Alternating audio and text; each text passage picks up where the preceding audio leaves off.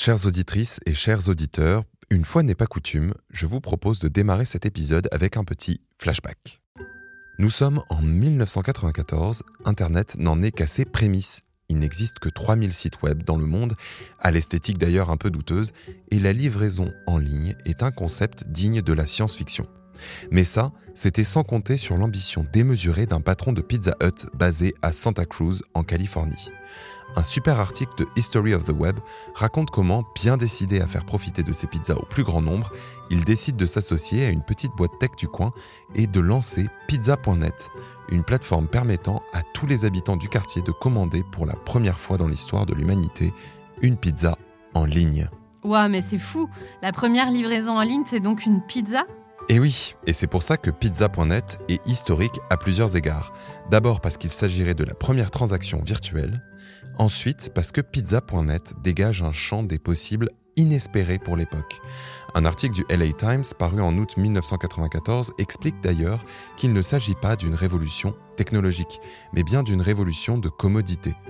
Depuis pizza.net, les services de livraison se sont largement démocratisés et la révolution de la commodité est bel et bien en marche, comme le prédisait le LA Times il y a presque 30 ans.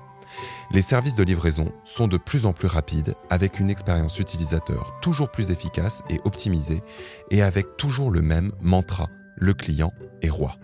Mais alors, jusqu'où ira notre nouvelle passion pour la commodité? Et à quel coût, notamment social, se développe-t-elle? Orange vous présente le mémo. Bonjour Marine. Bonjour Germain. Bienvenue à toutes et à tous dans le Mémo, le podcast qui décrypte pour vous l'actualité de la société numérique. Tu le sais Marine, aujourd'hui les habitants des grandes villes ubérisées disposent d'une myriade d'applications pour leur simplifier la vie sans bouger de leur canapé. Plateforme de streaming pour le divertissement, VTC, livraison de repas à domicile. Mieux encore, depuis quelques mois, les citadins peuvent se faire livrer leurs courses, pâtes, PQ, glace saveur Oreo, en un temps record, soit moins de 15 minutes. Pour parler de cette nouvelle ère du canapé, certains, comme l'économiste Philippe Moati, dans Le Monde, parlent de l'économie de la flemme. Oui, c'est un terme intéressant et qui rejoint notamment ce que le célèbre juriste américain Tim Wu théorisait déjà en 2018 sous le terme de tyrannie de la commodité dans les colonnes du New York Times. Selon lui, la commodité est aujourd'hui la force la plus puissante qui façonne nos vies et nos économies. Tim Wu prend l'exemple de la machine à laver pour démontrer que la commodité peut être émancipatrice qui aujourd'hui choisirait de passer des heures à laver son linge à la main.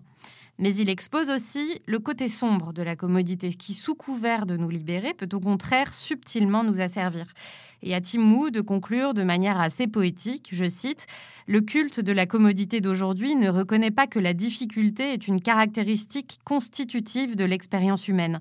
La commodité est une destination sans aucun voyage, mais monter une montagne est bien différent de prendre la télécabine jusqu'au sommet, même si vous vous retrouvez au même endroit. Nous devenons des gens qui se soucient principalement ou seulement des résultats.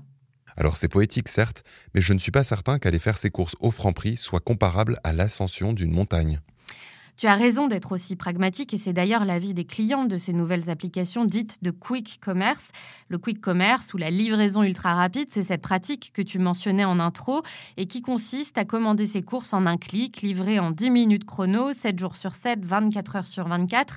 Sans grande surprise, ces pratiques ont explosé avec la crise sanitaire et aujourd'hui, de nombreux acteurs se disputent le marché. Flink, Cajou, Gorillaz. Interrogés par France Info, les clients de ces nouvelles applis soulignent justement la commodité que leur apporte le quick commerce.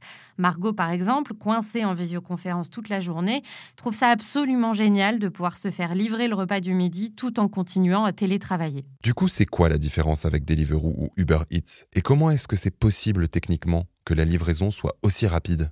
Contrairement à Uber Eats ou Deliveroo, il ne s'agit pas de livraison de repas préparés par des restaurants. Les entreprises du quick commerce sont spécialisées dans la livraison de produits du quotidien, dentifrice, crème fraîche, PQ. C'est donc un autre segment qu'elles adressent. Ensuite, et comme tu peux l'imaginer, les livraisons en 10 minutes sont de véritables défis logistiques, mais surtout humains. Comme l'explique l'article de France Info, toute la logistique repose sur des dark stores distillés un peu partout dans la ville où l'application est déployée. Ces dark stores, ce sont des entrepôts remplis d'étagères avec un nombre limité de références. Concrètement, lorsque vous passez commande via votre smartphone, elle s'affiche dans un écran géant au sein du dark store. Puis les préparateurs de commandes ou les pickers dans le jargon maison s'empressent d'emballer vos produits avant que le livreur ou rider puisse la livrer dans le temps imparti. Ce qui pose la question des conditions de travail. Dans le monde entier, les travailleurs de la gig economy remportent progressivement des batailles sur leur statut d'auto-entrepreneur, au début du mois de décembre 2020, la Commission européenne présentait d'ailleurs une proposition de directive pour que la présomption de salariat soit reconnue pour les travailleurs de plateforme. Du coup, qu'en est-il des livreurs et des préparateurs pour ces applications de quick commerce? Leurs conditions sont-elles comparables à celles des livreurs Deliveroo par exemple? Pas tout à fait, non. La vraie différence, c'est que les livreurs et préparateurs sont embauchés en CDI. On peut donc dire qu'à ce titre, les nouveaux acteurs du quick commerce ont anticipé les combats remportés par les travailleurs des plateformes. Autre avancée, les livraisons ne se font pas en scooter, mais à vélo électrique, sauf pour Getir.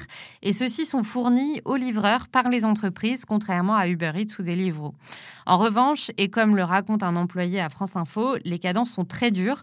Le picker a seulement deux minutes pour préparer sa commande. Chaque minute compte. Le défi est toujours là.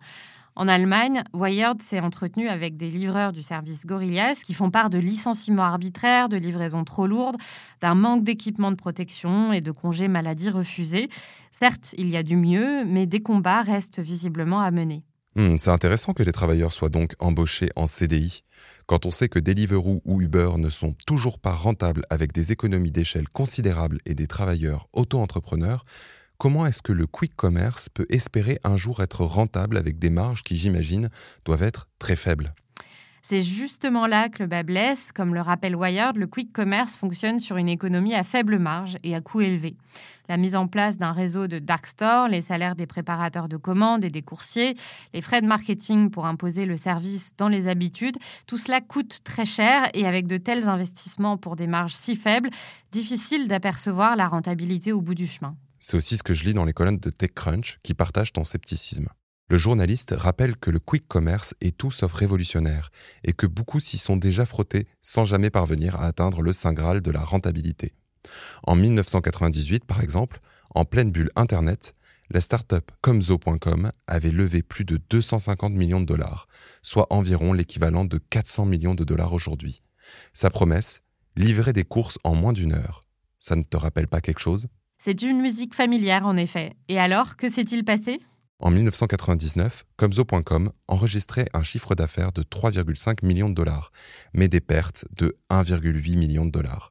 L'entreprise a fini par devoir fermer boutique, faute de modèle économique. Certes, les choses ont changé depuis 1999, mais selon TechCrunch, le modèle de la livraison ultra rapide reste toujours aussi bancal. Le journaliste rappelle que Gorillas perd de l'argent sur chaque article vendu, on est donc très loin de la rentabilité. Mais en attendant, cela n'empêche pas les investisseurs de se ruer à toute vitesse dans le secteur. À l'heure où je te parle, la start-up Gorillas est valorisée à 3 milliards de dollars après une levée de fonds de 950 millions de dollars, tandis que Getir est quant à elle valorisée à plus de 7 milliards de dollars. Le défi pour ces entreprises, comme le rappelle Wired, c'est de grossir très vite pour atteindre une taille si grande qu'il est impossible d'échouer. C'est le fameux too big to fail. C'est aussi la technique adoptée avant elle par les anciennes startups devenues mastodontes, WeWork ou encore Uber. En résumé, ce n'est pas que le meilleur gagne, mais que le plus gros gagne. Un grand classique de l'économie numérique. Merci Marine et merci à vous de nous avoir écoutés. J'espère que cet épisode vous a plu comme d'habitude, tous les liens des articles ayant servi à l'écriture de cet épisode sont dans la description si vous souhaitez les consulter. N'hésitez pas à vous abonner pour ne pas rater un épisode. À la semaine prochaine pour un nouveau numéro du Mémo. C'était Le Mémo, un podcast orange.